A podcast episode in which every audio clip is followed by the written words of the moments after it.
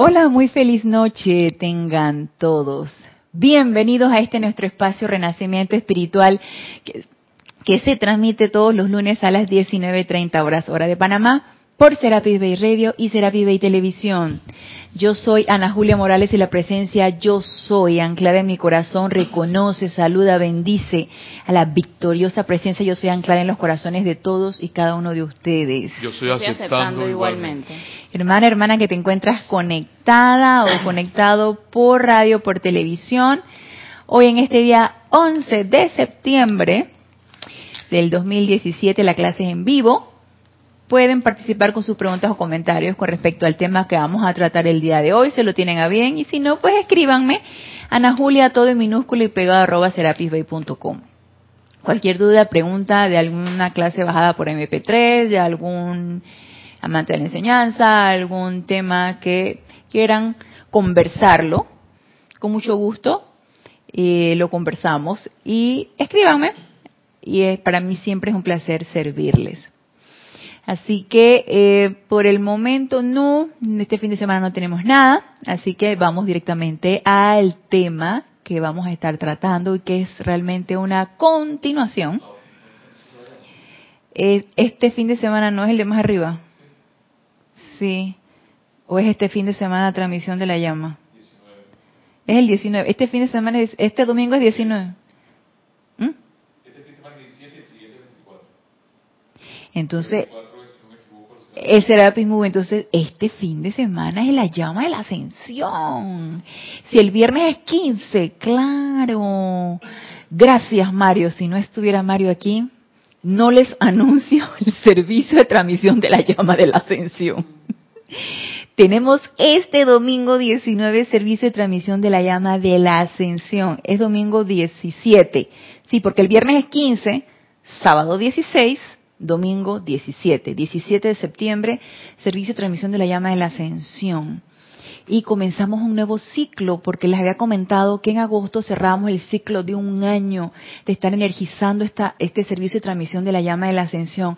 Así que en este mes de septiembre empezamos un nuevo ciclo de transmisión de la llama de la ascensión. Así que por lo menos nosotros acá en el grupo Serapis Bey es bien importante.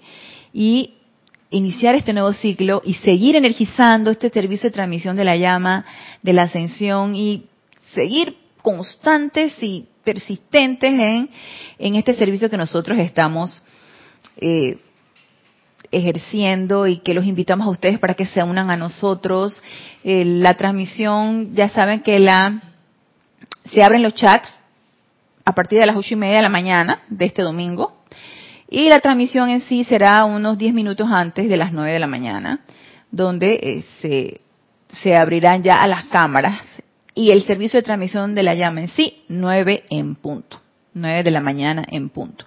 Así que los que tengan a bien unirse a nosotros con su aliento a este servicio de transmisión, serán bienvenidos, únanse a nosotros. Así que, bueno, ese era el el, anuncio que teníamos para este fin de semana, para este domingo. Y si es cierto, yo tenía, yo no sé por qué tenía en mente que era el 24. El 24 es el Serapis Movie. Este domingo 17 es servicio de transmisión de la llama de la ascensión. Muy bien, entonces eh, seguimos con las enseñanzas del amado Maestro Ascendido Kuzumi, en donde estábamos viendo en la clase pasada la diferencia entre mente humana, mente divina, cerebro. Y conversábamos en la clase pasada que la idea original de que nuestro instrumento aquí en este plano físico, nuestro instrumento son nuestros vehículos inferiores. Es este cuerpo físico, que es el que se ve tangible y visible.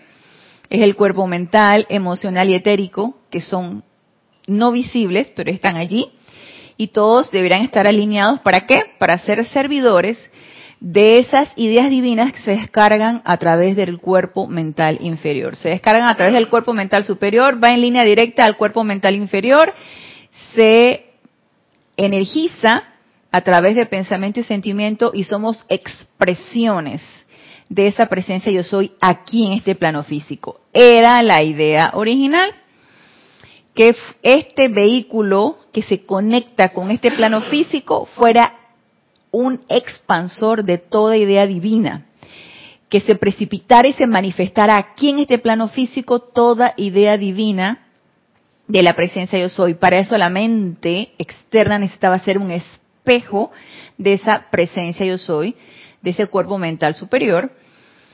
Y no fue así. No sé qué pasó, pero el cuerpo mental inferior decidió irse por la libre, tomar las cosas por su cuenta y decir, a mí me parece que mi idea es mejor. Y nosotros, pues lo, lo comenté en la clase pasada, nosotros en nuestras actividades diarias, pues eso es lo que pensamos. El cuerpo mental nos dicta que mi idea, lo que yo pienso y lo que energizo con mi cuerpo emocional es lo mejor. No me interesa lo que diga la, presencia yo soy a través de ese, de ese santo ser crístico, a través de ese cuerpo mental superior, no me interesa. A pesar de que lo puedo invocar, puedo ponerme atención en él y pienso que estoy percibiendo la idea divina, pero si no tenemos ese cuerpo mental inferior, esa mente, no la tenemos suficientemente purificada para que se alinee con el resto de los cuerpos superiores, va a ser bien difícil que podamos percibir esa idea, energizarla y traerla a la forma. Entonces, ¿qué era lo que necesitábamos? Autopurificación. Autopurificación tanto de el vehículo físico como del resto de los cuerpos inferiores, comenzando por el cuerpo mental. Si el cuerpo mental no está suficientemente purificado, no vamos a percibir la idea, porque es cuestión de vibraciones, lo decíamos. O sea, yo en un estado vibratorio bien bajo, no puedo percibir una idea que tiene un estado vibratorio súper elevado, porque no hace clic, no machea, no hace match, no se conecta, no puede conectarse. Por leyes de física, no puede conectarse un estado vibratorio elevado con un estado vibratorio bajo. No. O una de dos o el alto baja para hacerse uno con el bajo, o el bajo sube para hacerse uno con el alto. Entonces, aquí obviamente la idea es que el bajo, que nuestro cuerpo mental inferior, suba su estado vibratorio para conectarse y percibir la idea divina. Pero eso requiere de una constancia, una autopurificación constante, de una alerta constante para ver qué estoy yo pensando y esa autocorrección que debe ser automática cuando yo caigo en la cuenta de que no estoy trayendo ideas constructivas y que estoy trayendo a la forma energía destructiva a través de lo que ustedes quieran. Y prueba es, bueno, hemos sido todos los que los que hemos podido este, conectarnos con con la televisión, con... Yo últimamente me puse a ver fue las imágenes por internet porque la verdad no tengo tiempo de estar viendo la televisión. No compro periódico tampoco. Eh, cuando voy de camino al trabajo, pues escucho las noticias por radio en una en una radioemisora que no es para nada amarillista. Eh, el conductor es un abogado, hizo un, este, un, señor ya bastante mayor, es bastante letrado, una persona bastante culta. Entonces, eh, dicen cosas de peso. Y a mí me gusta bastante porque no hay, no exageran las cosas ni, ni tiñen de amarillismo, nada. Son bastante objetivos. Entonces, eh, me entero de las noticias a través de esta emisora que yo escucho cuando voy camino al trabajo. Pero por lo de las apariencias que ha habido con los elementales. Primero las apariencias de huracanes, segundo las apariencias de movimientos telúricos con los gnomos en, en el parte sur de México, luego este estas esta energía este vórtice de energía que se va generando en lo que es Corea Corea del Norte y que le tira la piedrita a Japón y Japón este responde con otro tipo de energía destructiva y luego se conecta esta energía destructiva con la del los hermanos de Estados Unidos y luego van con los de Rusia. Entonces es un paseo de pelota que nosotros supuestamente somos espectadores de eso. Y nosotros decimos que no, eso es allá. Eso es allá, eso es allá en las islas del Caribe, que quién sabe qué hay por allá, con este poco de apariencia de huracanes, eso es allá en el sur de México, que me sabe qué apariencias hay con este con estos movimientos tipo terremoto y, y, estos gobernantes de las grandes potencias, claro, porque como ellos se creen los superpoderosos, creen que pueden meternos miedo de que te mando el misil, que te mando esto, que te mando lo otro.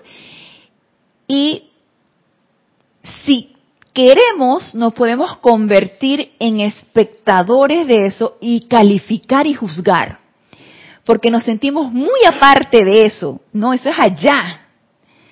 Y no caemos en la cuenta que también eso es acá. Y que eso refleja, así como deberíamos ser un, nuestra mente externa debería ser un reflejo de la mente divina, y que todo pasara igual, todo lo que estamos viendo a través de todas estas apariencias y todos estos vórtices de energía destructiva es un reflejo de nuestro propio estado de conciencia, es un reflejo de lo que nosotros pensamos y sentimos. Entonces, hemos contribuido a eso, aunque pareciera que no, y a lo mejor no en, una sola encarnación, probablemente en encarnaciones que hemos tenido, hemos contribuido con todos estos vórtices de energía destructiva, que más nos vale no ser nada más espectadores, sino también ser, eh, eh, tomar acción al respecto de esto, porque nuestra energía está allí también. La energía de mi aliento, la energía de mi pensamiento, la energía de mi sentimiento, la energía de mis acciones está allí. Entonces, eso es mi reflejo. Y deberíamos nosotros prestar atención y ver qué vamos a hacer al respecto. Nos ponemos en acción, invocando la ley del perdón y invocando la llama violeta, llama de la ascensión, llama de la purificación, empezar a transmutar toda esta energía. Que recuerden que la mente externa de una vez nos empieza a decir, ¿y qué vas a hacer tú? Tú solito ahí en tu casa, ¿qué vas a hacer tú haciendo decreto? ¿Tú crees que vas a poner a poder con ese, ese vórtice de energía que hay con esos huracanes? Sí. Lo que pasa es que no nos los creemos. Porque la mente externa nos limita y nos hace pensar que no podemos. Y yo solito soy un granito de arena y yo no puedo hacer gran cosa. Sí podemos. Necesitamos empezar a creer en nuestro propio poder y que sí, a través de nuestro decreto, podemos transmutar mucho de eso. Pero necesitamos sentir y tener la certeza de que eso es así. Y ponernos en acción al respecto. No ser nada más espectadores o sentirnos bien lejos por acá o bien alejados por acá de toda esta situación. Y los elementales son nuestros servidores. Pero ellos son reflejos de todo lo que nosotros pensamos y sentimos y de todo lo que hacemos. Y esos vórtices de energía son nuestro propio reflejo. Veámonos reflejados allí. Yo decía, debe haber como una conexión directa, tú sabes, con esa energía destructiva que están, todos estos líderes de estas grandes potencias están enviando toda esta energía destructiva que los elementales están enardecidos y ustedes pueden decir, no, que tú sabes que estamos en época de huracán. Basta con aceptar que son épocas de huracán y aceptarlo mansamente como que, claro, eso tiene que venir. No, señor. No, y adicional a la energía del pueblo, porque los pueblos se quejan. Así. Y entonces, digo, ellos también aportan eso. Claro, por supuesto. Entonces, más queja, más energizamos la energía destructiva, más la magnificamos en lugar de decir no acepto esto y invoco la ley del perdón por todos estos elementales que están enardecidos y invoco la ley del perdón porque mi granito de arena está allí y yo contribuí a eso consciente o inconscientemente, contribuí contribuye a eso. Así que yo invoco la ley del perdón y yo recojo mi basura y transmuto todo eso y llama de la, de la ascensión para elevar toda esa energía discordante y llama del confort para todas esas personas que están en esa, en esa angustia por bienes materiales que hayan perdido o quizá alguien que haya perdido también eh, una, una pérdida de alguna persona. Y entonces llama el confort descargarse para todas estas almas que están angustiadas porque increíble, pero es así. Los elementales cuando están enardecidos, entonces entramos nosotros en pánico y en miedo, porque la furia es tal que entramos en pánico y en miedo. Entonces, eh, ese miedo, ir transmutando todo ese miedo, ir transmutando toda esa energía, ¿por qué? Porque podemos. Porque podemos, porque tenemos el poder. Y sí lo tenemos, lo que pasa es que no, lo limitamos y no creemos en él. Sí tenemos el poder de hacer algo y de hacer cambios también. Entonces empecemos a trabajar en eso cuando veamos, no sé, imágenes, cuando escuchemos noticias, cuando, e incluso cuando no las escuchemos. No tiene que venir estas situaciones para nosotros invocar la ley del perdón y transmutar toda energía discordante. Debería ser parte de la práctica diaria, transmutar toda energía discordante en nosotros y en doquiera que haya una situación discordante. Entonces, sí podemos nosotros también contribuir con algo constructivo. Así que, este, si bien la mente externa debería ser el reflejo de la mente divina, por el momento no es así. Y se han tergiversado las cosas y se han vuelto al revés. La mente externa decidió quitar la atención vertical, ponerla horizontal y empezar a magnetizar todo aquello destructivo e incorporarlo a nuestra propio cuerpo emocional y empezar a creer en eso.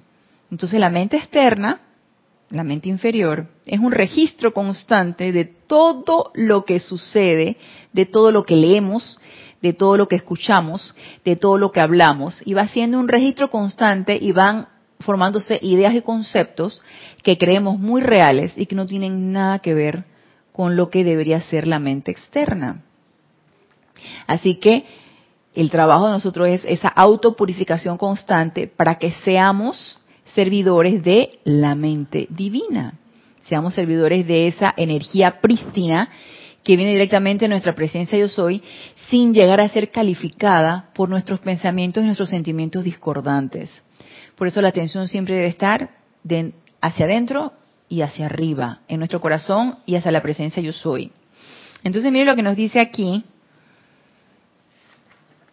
en el libro La Edad Dorada, que hoy se terminó de destruir, voy a tener que, tengo que ver qué voy a hacer con este libro, se le terminó de destruir la, portada. Entonces nos dice aquí, ok, ya estuvimos hablando entonces acerca de mente divina, mente externa, o cuerpo mental inferior y cuerpo mental superior. Entonces nos quiero hablar un poquito. Ah, y recuerden que el amado maestro Sido Kuzumi nos decía también al finalizar la clase que la dieta era súper importante.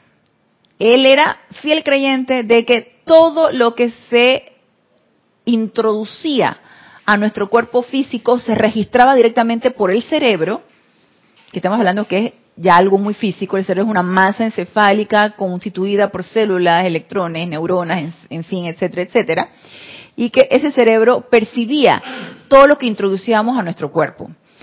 Y todo lo que introducíamos a nuestro cuerpo incluye comida, bebida, sustancias tóxicas, sustancias inhaladas, sustancias ingeridas, sustancias de todo tipo. Entonces, él nos decía, es importante que cuidemos todo lo que introducimos a nuestro cuerpo y él hablaba de algún, algo dietético, lo más sano posible, para evitar que esas sustancias tóxicas se registren en nuestro cerebro y conformen una barrera que impida que se descarguen directamente la energía de la presencia de soy que podamos percibir esas ideas divinas. Entonces, no está de más, si bien no es obligación, no está de más que tomemos en cuenta nuestra dieta. Y recalcaba yo en la clase pasada acerca de lo que decían los maestros de las siete sustancias, ¿no? Que nos dice el amado maestro ascendido Saint Germain. Eh, tratemos en lo que sea posible de evitar las siete sustancias porque ellas forman una bruma, una barrera que impide que podamos percibir la energía de la presencia yo soy. Entonces, nos dice aquí, quiero leerles un poco acerca de lo que es el cerebro físico, lo que nos dice desde el punto de vista del, del, amado maestro ascendido Kuzumi, de los maestros ascendidos. Nos dice, el cerebro físico es un instrumento de contacto con el mundo de la forma. O sea, todo nuestro vehículo físico es el vehículo a través del cual vamos a poder percibir lo físico. O sea, aquí el plano físico, el plano inferior, tiene que ser percibido a través de qué? De algo físico. Asimismo, nuestro cuerpo físico que lo conforma un cerebro físico. Y nos dice, es un mecanismo complejo, cuyo complejo detalle nunca ha sido plenamente comprendido o descubierto por el mundo científico. Y sí es cierto, el cerebro es el gran enigma de los científicos, porque quieren buscar una explicación a todo los científicos, pero hay un momento en que la ciencia y la espiritualidad se unan y entonces van a haber respuestas a muchas interrogantes, ¿no? Dice, o descubierto por el mundo científico, de ninguna era, desde que los grandes iluminados que gobernaron el planeta durante las edades doradas fueron retirados al corazón y espíritu del gran silencio. Se les ha dicho que el cerebro es el primer punto de contacto donde las ideas erradas comienzan a registrarse en la conciencia de la corriente de vida individual. El cerebro es el primer punto de contacto donde las ideas erradas comienzan a registrarse en la conciencia de la corriente de vida individual. Y yo que tengo un punto bastante científico con respecto a esto, porque trabajo en la rama científica, y más que todo porque trabajo con niños, se nos ha dicho, y todas estas cosas avanzan, porque yo siento que mucha medicina es moda. Entonces, siempre viene una nueva idea, siempre viene un nuevo concepto, siempre viene algo que barre con lo que se pensó o que modifica lo que se pensó. Entonces ya las cosas no es así, ahora es de otra forma. Entonces ahora ha habido mucho auge con respecto a lo que es el neurodesarrollo, el desarrollo del sistema nervioso, que tiene que ver mucho con el aprendizaje y con el desarrollo de las destrezas, tanto psicológicas como motoras, que debe ir desarrollando todo ser humano que viene a este plano físico. Entonces se ha tomado tanto auge y tanta importancia, no sé si porque han habido déficit en el eurodesarrollo o qué. La cuestión es que a, este, a estas alturas pues hay mucha, mucho auge en cuanto a eso. Y se ha descubierto que el niño cuando nace pues tiene eh, las células del cerebro que se llaman neuronas, están unas ligadas a otras, pero de hecho se nace prácticamente con la totalidad de las neuronas que tú vas a tener en el resto de tu vida. Esas son una de las pocas células que no se regeneran. Tú naces con prácticamente toda la, totalidad, unas que se van desarrollando, unas cuantas que se van desarrollando a medida que vas creciendo, pero prácticamente naces con la totalidad de tus neuronas. Y ellas se van interconectando cual cables entre una y otra y van formando entonces las conexiones para el aprendizaje, para los las destrezas motoras, para ir desarrollando muchas cosas. Entonces se ha visto que cuando tú naces antes de tiempo y tu cerebro es un cerebro inmaduro, esas conexiones todavía no se dan. Entonces a través de estímulos físicos, sensoriales, esas conexiones se van acercando y van entonces las neuronas ejerciendo redes y conexiones que te ayudan a un mejor desarrollo. Y eso se llama plasticidad neuronal. Entonces la plasticidad neuronal te permite que tú tengas un aprendizaje a través de estímulos externos, terapias, estímulos sensoriales, estímulos una serie de situaciones donde tú lo que no pudiste adquirir en el vientre de tu mamá porque naciste antes de tiempo o lo que no has podido adquirir por falta de estímulo durante tus primeros meses de vida, lo puedes adquirir a través de estos estímulos. De hecho, niños, por ejemplo, se han visto que niños que tienen ausencia de papá o de mamá y los dejan, por ejemplo, en un lugar de niños huérfanos y una persona cuida 10 niños y obviamente los dejan ahí en una cunita, se preocupa por la alimentación, por cambiarlos, etcétera, etcétera, pero le falta ese estímulo a través de los cinco sentidos, gusto, olfato, vista, oído, tacto y el sexto sentido que es el intuicional. Por falta de estímulo en estos sentidos, van quedándose atrás en destrezas que deben ir desarrollando. Y es más, nos dicen que los dos primeros años de vida son fundamentales para que tú puedas aprender y desarrollar las destrezas que vas a desarrollar en una etapa adulta. Entonces, este aprendizaje que se ha ido investigando y desarrollando, se ha visto que se puede dar desde el inicio, desde que tú eres un recién nacido. Ahora nada más imagínense desde el punto de vista de los maestros ascendidos, donde nos dicen si juntamos la ciencia, ¿sí? el aprendizaje cuando estás pequeñito y luego el reacondicionamiento de ideas, conceptos que nos puede dar la enseñanza de los maestros ascendidos, nada más imagínense cómo podríamos nosotros reprogramar un cerebro de un niño para que tú puedas tener un niño con mayor concentración, mayor equilibrio emocional, mental, eh, para que pueda programarse para un mayor equilibrio en sus cuatro vehículos inferiores, para que puedas tener, no sé, tantas cosas que pudieran, pudiera uno reprogramar a un niño. Y luego me quedo pensando cómo insertar a ese niño especial a la sociedad donde sería un freak, donde sería un anormal, porque vas a pensar diferente, porque vas a sentir diferente, porque vas a tener un ambiente diferente, porque tu manera de pensar y de sentir no concuerdan con nadie, porque tú confías en tu presencia yo soy, porque tú eh, no vas a buscar consejo del otro, porque entonces tú te quedas pensando, wow, es que las cosas tienen que ser como son. Increíble pero cierto. Poco es lo que podemos hacer, si bien no significa que no lo podemos hacer, reacondicionar a nuestros hijos o reacondicionar a bebés, infundiéndoles esa, esa, esa autoconfianza en su presencia de soy, esa autoconfianza en el autocontrol de sus propias energías, esa, o sea, tantas cosas que podemos hacer, pero que te quedas pensando, ¿cómo entonces sostener aquello ante una sociedad que está totalmente tergiversada.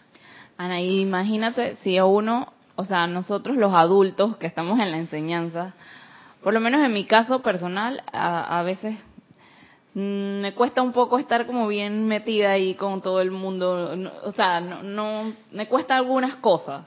Ajá. Y algunas cosas me perturban. Ajá. Y a otros no.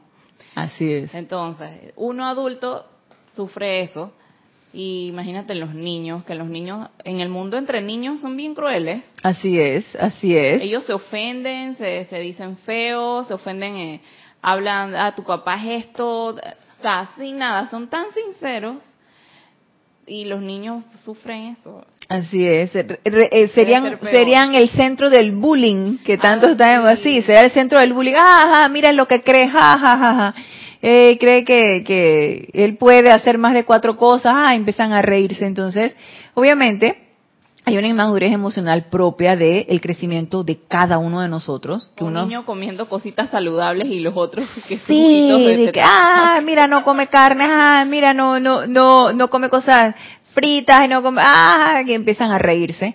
Obviamente eso va a repercutir en el aspecto emocional de un niño que tiene una inmadurez emocional que requiere de a medida que va creciendo una mayor maduración, entonces ahí te quedas tú, ¿qué hacemos? ¿Qué hacemos? Entonces ese reacondicionamiento desde el punto de vista cerebral, un entrenamiento constructivo desde el punto de vista cerebral, requiere discernimiento. Requerimos, ella, amada presencia yo soy, devélame qué se requiere en esta situación porque tú te puedes entusiasmar mucho y empezar a, a, a, recondicionar a tu hijo y educarlo de una manera y hacerlo creer en ideas y conceptos totalmente diferentes al resto de la sociedad y cuando se inserta entonces en la sociedad, porque se tiene que insertar en la sociedad, entonces resulta contraproducente. Entonces, ¿qué hacemos? Y ahí sí yo diría, hey, amada presencia de Dios yo soy, devélame qué requerimos hacer en esta situación porque son muchas cosas que hay que evaluar y que por supuesto que tampoco nos va a detener a que seamos nosotros constructivos con nuestros propios hijos, o sea, eso no nos debe detener. Pero hasta qué punto, qué tanto es tanto, ni tanto que queme el santo, ni tanto que no lo alumbre, ¿no?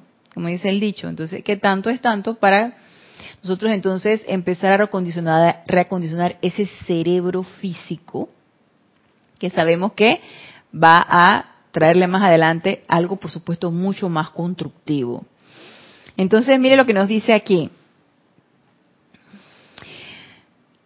Ok, vamos a repetir esto. Se les ha dicho que el cerebro es el primer punto de contacto donde las ideas erradas comienzan a registrarse en la conciencia de la corriente de vida individual. Cuando digo ideas erradas, por eso se me vino a la mente, entonces, develarles o crearles o reacondicionar el cerebro del niño, del niño con ideas correctas o reacondicionar, reacondicionar ese cerebro físico con verdades.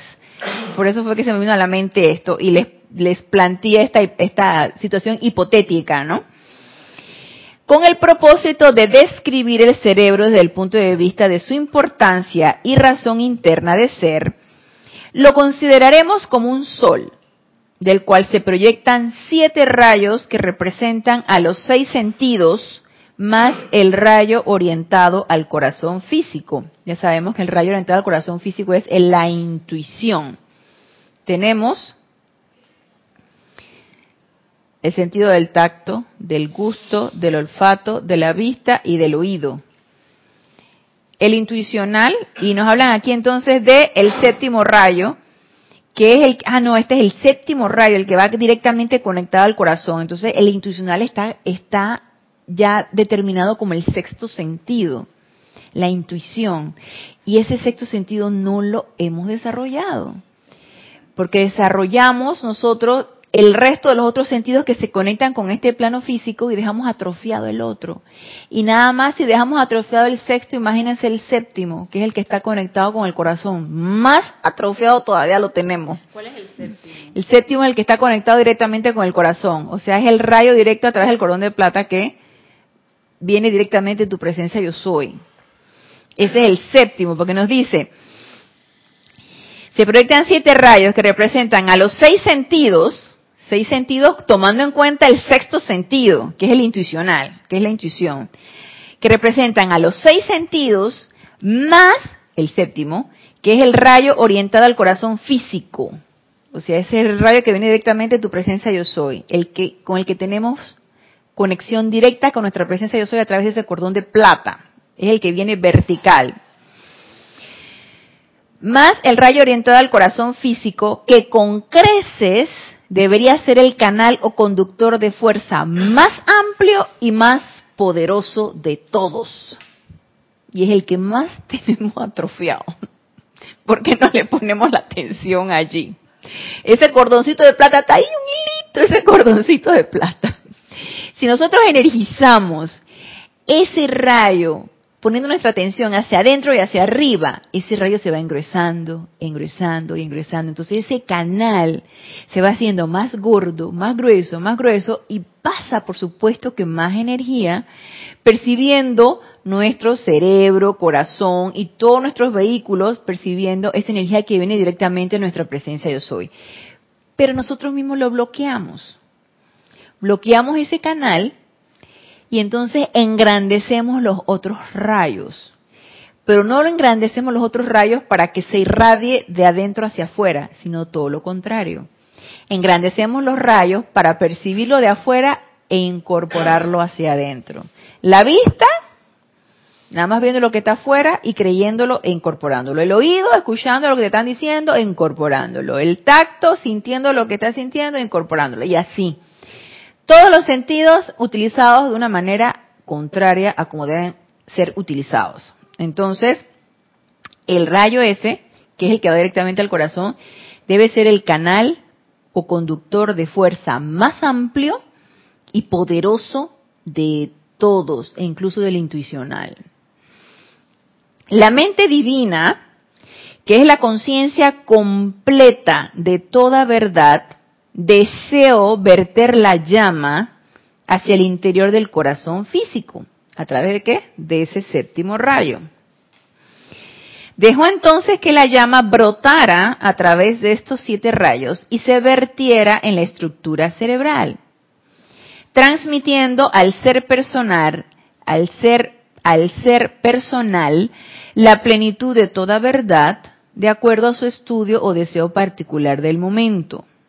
Dicho de otra manera, yo quiera que alguien deseara expresar más belleza en música, esa parte de la mente divina relacionada directamente con la música fluiría hacia el interior de ese corazón y naturalmente de la estructura del cerebro de esa persona y a través de los canales de los sentidos hacia el mundo externo a medida que la manifestación de la perfección descargada desde la mente divina a través del individuo que así lo escogió, la invocara.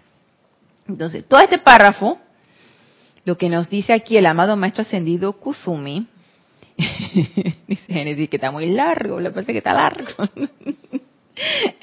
todo lo que nos dice aquí el amado Maestro Ascendido Kuzumi es que los siete rayos proyectados desde nuestro cerebro, porque fíjense, están proyectados desde nuestro cerebro.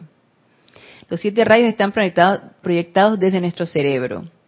Cinco, a través de los cinco sentidos. Sexto, a través del intuicional. Séptimo, a través de ese rayo que se ancla en nuestro corazón. Todos eran con el objetivo de que a través de ese séptimo rayo que nuestra presencia yo soy descargara directamente en nuestro corazón, esos seis rayos restantes proyectaran toda la virtud y toda la belleza y todo lo que la presencia yo soy quería que nosotros ejerciéramos aquí en este plano físico, porque el objetivo es que se expanda aquí, en los planos internos. ¿Para qué? Si los planos internos son perfectos. El objetivo es que se expandiera aquí a través de esos sentidos proyectados como rayos. Y a lo mejor si tuviéramos nosotros la mente, la visión interna, si tuviéramos la visión interna despierta, o pudiéramos ver a través de la visión interna, probablemente nuestro cerebro no sería esa masa encefálica y no sería esa, sino serían rayos, serían rayos proyectados. Y que esos rayos proyectados a lo mejor, no sé, abrumados o llenos de bruma o no serían prístinos porque no hemos trabajado en ellos porque no los hemos autopurificado lo suficiente y porque no los hemos utilizado correctamente. Sin embargo, sí se puede utilizar correctamente y podemos ir despejando esa radiación de esos rayos que se irradian a través de nuestro cerebro para que puedan proyectar luz. Entonces nos dice aquí, en otras palabras, nos dice el amado Maestro Ascendido Kuzumi, el propósito original de la estructura del cerebro con sus siete canales de fuerza era ser un sol irradiando a través del cual la mente divina pudiera verter al universo una conciencia de verdad siempre en expansión. Eso nos está diciendo. Realmente éramos el canal para hacer, éramos el instrumento a través del cual se irradiaba todo, todo, toda belleza todo genio del arte y de la música, todo inventor y gran estadista que alguna vez haya servido al género humano en una capacidad permanente para el bien, ha utilizado consciente o inconscientemente la estructura del cerebro como fuera la intención original de la deidad. Y eso es algo, por ejemplo, que no se explican los científicos. Por ejemplo, cómo puede haber un Mozart que desde chiquito inventó, creó, no inventó, creó sinfonías. Un Chopin que desde que tenía 13 años se subía, se, sentaba en un piano y tocaba la música en piano más hermosa. Entonces, los científicos se rompen la cabeza cómo ese cerebrito puede crear cosas tan bellas propias de una mente adulta y seguir creando belleza.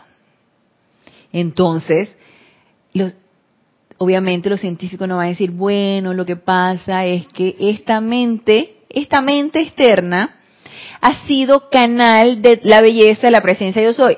Eso no se explica científicamente, no puede ser, eso no existe, no puede ser. Primero porque el científico dice que Dios no existe, porque no se ve ni se siente, entonces sí se siente, pero ellos no lo sienten. Entonces, obviamente no van a dar esa explicación.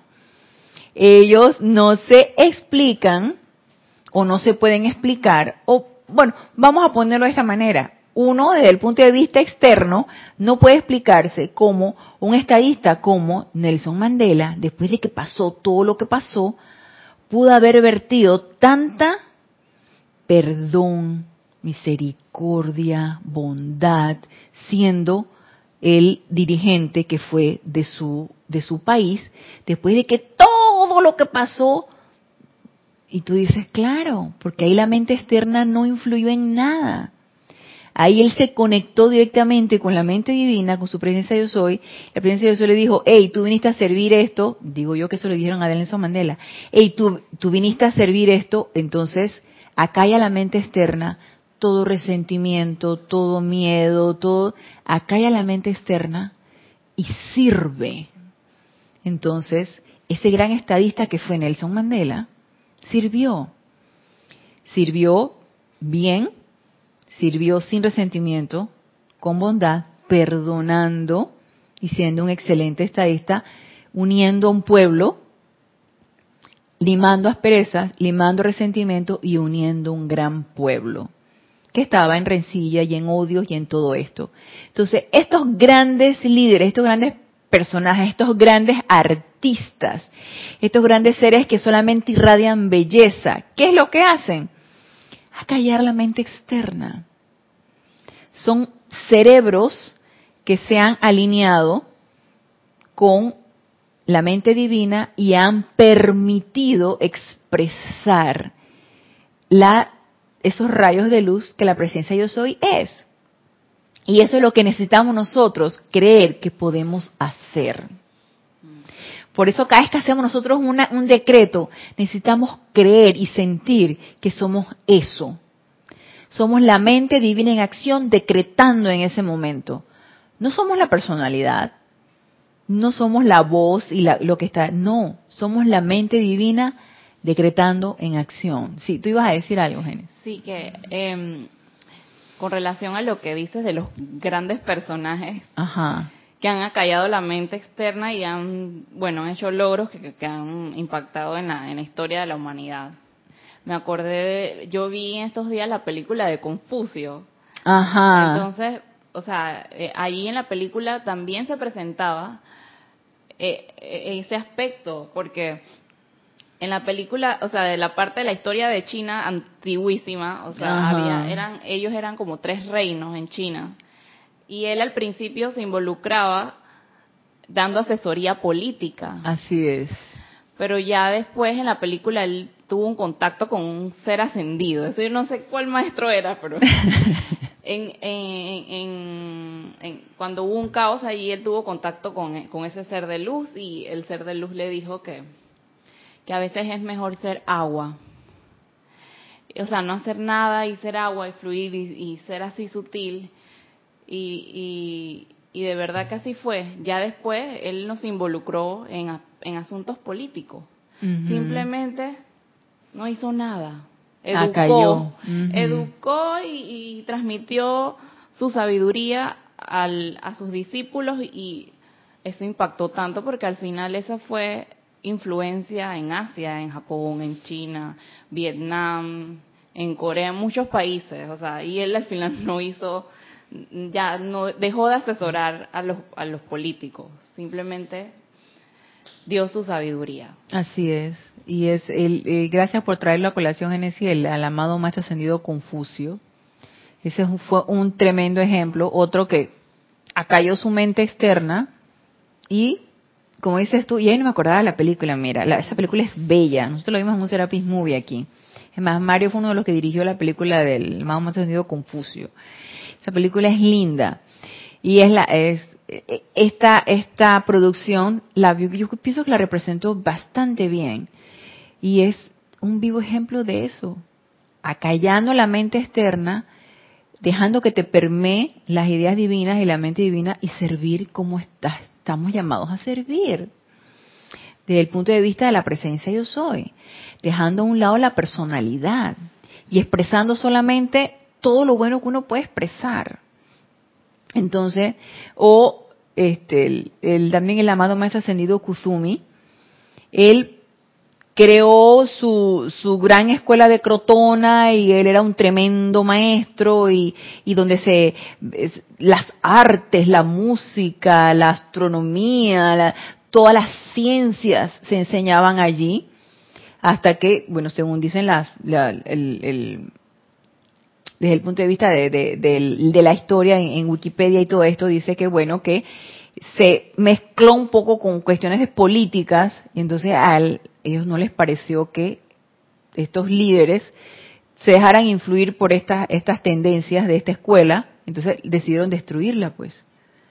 Y él pudo haber sentido resentimiento de eso, pudo haber sentido gran odio, gran furia y tomar represión, no sé de qué manera, pero tomar una represión. Acalló su mente externa, dejó que su gurú le hablara, que ahí sí su que era el señor Maitreya, le hablara y le dijera, ahora sí estás listo. Porque a pesar de que viste tu gran creación destruida, te mantuviste impertérrito y decidiste, bueno, esto es por algo. O como decían en la, en la película de San Francisco, así, quiero comprender, ¿no? Del amado maestro Sindo Kuzumi como San Francisco, quiero comprender. ¿Por qué esto? ¿Por qué sucedió esto? Acallando la mente externa para que puedas dejar pasar la descarga de la mente divina. Y eso es lo que necesitamos. Pero obviamente, a punto de voluntad humana sabemos que no se puede hacer. Sabemos que eso requiere un entrenamiento en autopurificación, una constante autopurificación para que eso pueda elevar su estado vibratorio y pueda conectarse a un estado vibratorio mucho más elevado. Entonces nos dice,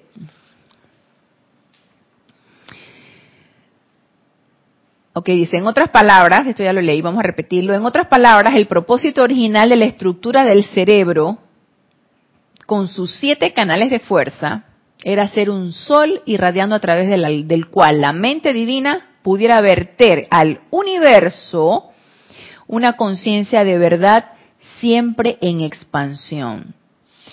Todo genio del arte y de la música, todo inventor y gran estadista que alguna vez haya servido al género humano, en una capacidad permanente para el bien, ha utilizado consciente o inconscientemente la estructura del cerebro como fuera la intención original de la deidad, como un conductor de las ideas divinas, con los poderes de la creación, manifestando esa perfección para bien del todo.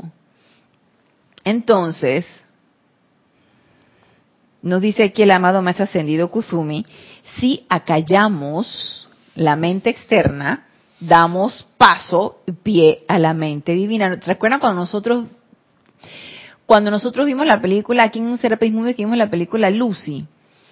Entonces, siempre el científico tratando de encontrarle este, la quinta pata al gato, digo yo, tratando de hacer ese, como nos dice aquí el amado maestro Senido Kuzumi, el los científico trata de encontrarle el, el, pero y el por qué y el cómo a la mente humana. ¿Se recuerdan cómo en la película nos, en los estudios científicos nos decían que el ser humano realmente utiliza, y nos dicen los maestros también, el ser humano utiliza un 10% de tu capacidad mental. Pero vistas desde el punto de vista científico, 10% de tu capacidad mental, ¿para qué? Para la intelectualidad, para el arte, para las matemáticas, para la filosofía, para quién sabe qué, para muchas de las destrezas de aquí, de este plano físico. Vistas desde el punto de vista espiritual, el 10% de qué? De tu poder como ser creador. Utilizamos el 10% de qué? De nuestra propia capacidad de ser creadores como la presencia yo soy es creadora. Entonces realmente utilizamos una ínfima parte porque nosotros mismos no nos los permitimos. No nos permitimos realmente pensar y sentir que somos como la presencia yo soy es. Por lo tanto, no creamos como la presencia yo soy crea.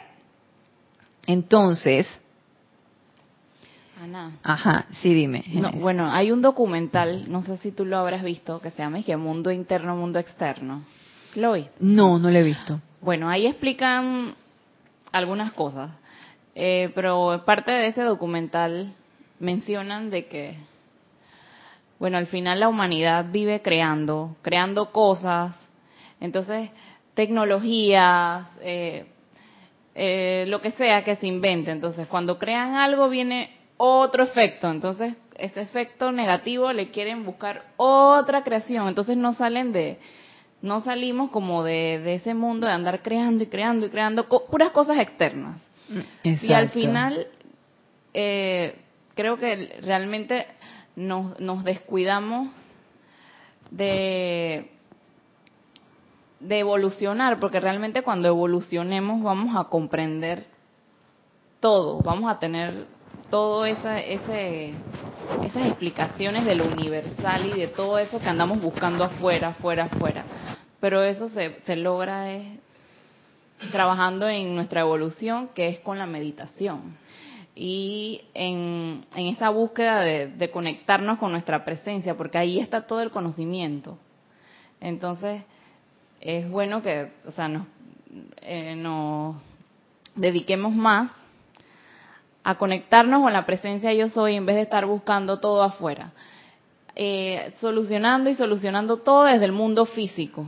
Cuando, cuando podemos dedicarnos mejor es a evolucionar para y ya. cuando evolucionemos vamos a comprender todo y a desarrollar todos los superpoderes como los superhéroes y todo, o sea, cuando nos conectemos donde nos debemos conectar, exactamente. Es cuando encontremos las soluciones donde tenemos que encontrarlas. Cuando resolvamos las cosas donde sabemos quién nos va a ayudar a resolverlas. Yo no sé si tú estuviste en un Serapis Movie, que nosotros también vimos aquí, que el mundo, el mundo, creo que se llama El Mundo Sin Hombre, o La Vida Sin el Hombre, en donde nos presentaban una situación hipotética donde el hombre desaparecía de la Tierra.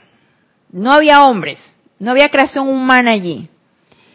Y resulta que a pesar de que hubo que esta destrucción, que hasta los cuadrúpedos y, y, todos, los, no sé, sucedió aparentemente un cataclismo, lo que recuerdo de la película Perdón, si no lo recuerdo bien, este, sucedió como un cataclismo desaparece el, género humano. Desaparece el género humano y sobrevive el más fuerte. Eh, los animales salvajes, que quién sabe qué. Y resulta que van recreando un mundo sin ser humano y te das cuenta que nada va a desaparecer, sino por el contrario, todo empieza a renacer, a renacer a través de los elementales, a través de este, la vida en sí, porque la vida en sí no muere, la vida en sí siempre está presente, la energía de Dios siempre está presente, entonces esa no se va a perder. Y te quedas pensando y que tan importante que nosotros nos creemos, porque pensamos que sin el ser humano, que quién sabe qué, y hey, somos apenas el granito en este gran engranaje que es la energía de la presencia yo soy. Y la energía siempre va a estar allí y la vida siempre va a estar allí, estemos conscientes o inconscientes de ello una partecita Somos microcosmos. micro, en el microcosmos, exactamente. Y nos creemos la gran cosota. Porque nos creemos que somos y que, wow, si nosotros todo va a perecer. Y por favor, aterricemos, por favor, aterricemos. Porque somos, como dice tu Génesis, una partícula en el microcosmo. El macrocosmo en el micro. El micro, creo que. Eh, o sea, eh, somos la partícula. Y sin nosotros, la cosa seguirá. Pero el objetivo no es ese. El objetivo es que contribuyamos con esa vida a engrandecerla y hacerla mucho mejor de cómo estuvo cuando nosotros llegamos aquí. Lo importante es que contribuyamos siempre a mejorar, a que todo evolucione para mejor. Entonces, mira lo que nos dice aquí el amado Maestro Señor Kuzumi. Esta mente humana es una creación poderosa que no solo constituye una entidad individual, que es otra de las cosas. Pensamos nosotros que lo que nosotros pensamos o lo que nosotros creamos a través de nuestro pensamiento, energizamos a través de nuestros sentimientos, es lo que yo nada más creo, para mí solito, por la bendita separatividad que la tenemos como bien arraigada, bien incrustada esa separatividad, sin darnos cuenta que esa creación mental y esa energía emocional es parte de un todo. Por eso les mencionaba lo de las apariencias estas de huracanes, lo de las apariencias de, de, de, de esta energía destructiva que empieza a lanzar estos líderes de estas grandes potencias. Es parte de la conciencia masiva que en la que nosotros estamos, también formamos parte de ese engranaje, de esa conciencia masiva, y no somos separados de eso, somos parte de eso. Entonces nos dice, no solo constituye una entidad individual, sino una entidad masiva que es el poder controlador del ser humano promedio. Y tanto esta energía destructiva, o vamos a ponerlo así como que, estas, eh, que muchas veces uno lee en la, en la, en la enseñanza de los maestros de las fuerzas siniestras y que quién sabe, que no es otra cosa que energía destructiva, estos vórtices de energía destructiva también lo saben, que nos convencen al punto de creer que esta energía, la energía nos convence, la energía destructiva de este mundo de apariencia nos convence al punto de que nos conectamos, la creemos real y entonces nos controla o controla al ser humano promedio. ¿Qué está en nosotros? Que empezamos nosotros como a despertar un poquito a esta, a esta realidad. No dejarnos controlar. Primero pensar y sentir que somos parte de un todo. Y que lo que nosotros pensamos y sentidos, lo que nosotros pensamos y sentimos influye en mi hermano, influye en mi medio ambiente, influye en mi esfera de influencia influye en mi nación, influye en, mi país, en la armonía de la vida, en el cosmos, en el universo, en todo. Si yo empiezo a pensar y sentir y creer que esto es así, yo pienso, yo pienso que voy a, a poner mucho más atención de lo que yo pienso y siento y de lo que yo estoy creando. Y nos dice, la gran presencia al tratar de dirigir a la corriente de vida al tratar de dirigirnos la gran presencia, proyecta el rayo de luz hacia, hacia dentro del corazón y respalda a este ser individual respirante y confuso, tan enamorado de sus propios sentimientos y pensamientos que rara vez está consciente de la voz del silencio. Entonces, sí la presencia de soy está tratando de llegar a nosotros. Ella está conectada con nuestro corazón. De que estemos conscientes de ello depende de nosotros. De que queremos estar conscientes de ello también depende de nosotros. Entonces, la cuestión es poner la atención allí. Luego, ¿qué nos dice acá? Cuando está a punto de ocurrir un gran movimiento espiritual, una gran aventura patriótica o alguna misión que descargará en la raza un impulso de avanzar, este flujo divino tiene lugar a través de la mente de la figura central, que ha sido escogida en base a los requerimientos de pureza y fuerza. Y para mí, en este caso, se refiere, por ejemplo, a las dispensaciones que ha habido. La dispensación del, del, del yo soy, a través del señor Ballard y la dispensación del puente de la libertad a través de Geraldine Inocente. O sea, son personas que eh, tenían los requerimientos, tenían la pureza y tenían la fuerza. Dice, y en un grado menor, la misma visión la comparten muchas corrientes de vida que tendrán la fuerza y el poder sostenedor de esta visión para su realización. Y ahí yo me incluyo y nos incluimos porque estamos compartiendo esta misma visión. Nos conectamos con esta misma energía que se ha descargado, compartimos las ideas y los conceptos, estamos redescubriendo lo que es la enseñanza, estamos redescubriendo lo que es la presencia yo soy, estamos experimentando y estamos eh, tratando de hollar ese sendero espiritual. Entonces siento que esto también va con nosotros. Tales individuos reciben esta inspiración interna, generalmente desconocida por completo a los seres externos, hasta que es iniciada por el líder reconocido por ellos y cuya verdad han compartido en los niveles internos. De esta manera, ustedes tienen un grupo de corrientes de vida constructivas que han saboreado la dulzura interna de una visión aún sin nacer y que pueden trabajar juntos en cierto grado de concordancia, de acuerdo a la armonía natural de sus seres, para la realización de esa visión. ¿Y quién es nuestro líder que quiere desarrollar esa visión de esa edad dorada? Nuestro querido amado Maestro Ascendido Saint Germain. Y como somos hijos de Saint Germain, compartimos esa misma visión.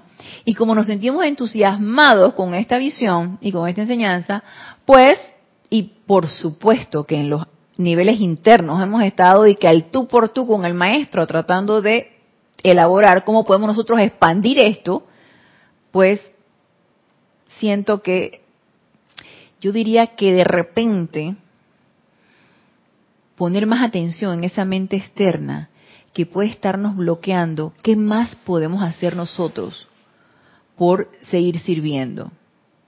Para que se descarguen más ideas divinas, de qué manera podemos nosotros servir de una mejor manera, de qué manera podemos nosotros contribuir con una mayor expansión de la enseñanza, de qué manera podemos nosotros eh, colaborar con los maestros ascendidos. Entonces, si nuestro verdadero deseo es servicio, trabajemos en esa mente externa trabajemos en ese cuerpo mental inferior, trabajemos en esa autopurificación, invocando la descarga de esas ideas divinas para un mayor servicio. Así que con estas palabras del amado Maestro Ascendido Kuzumi, terminamos el día de hoy y yo quiero, bueno, esto da pie para lo que es eh, la clase de precipitación, porque depende de esas ideas que se descargan a través de ese cuerpo mental y que energizo a través de, mi cuerpo emocional, que precipito yo. Entonces quiero que tratemos el, la próxima clase acerca de lo que es la precipitación y para eso los espero el próximo lunes a las 19.30 horas, hora de Panamá, en este nuestro espacio Renacimiento Espiritual. Gracias, gracias, gracias por darme la oportunidad de servirles. Y los espero el próximo lunes con estas enseñanzas del amado Maestro Ascendido Kuzumi. Y hasta el próximo lunes, mil bendiciones.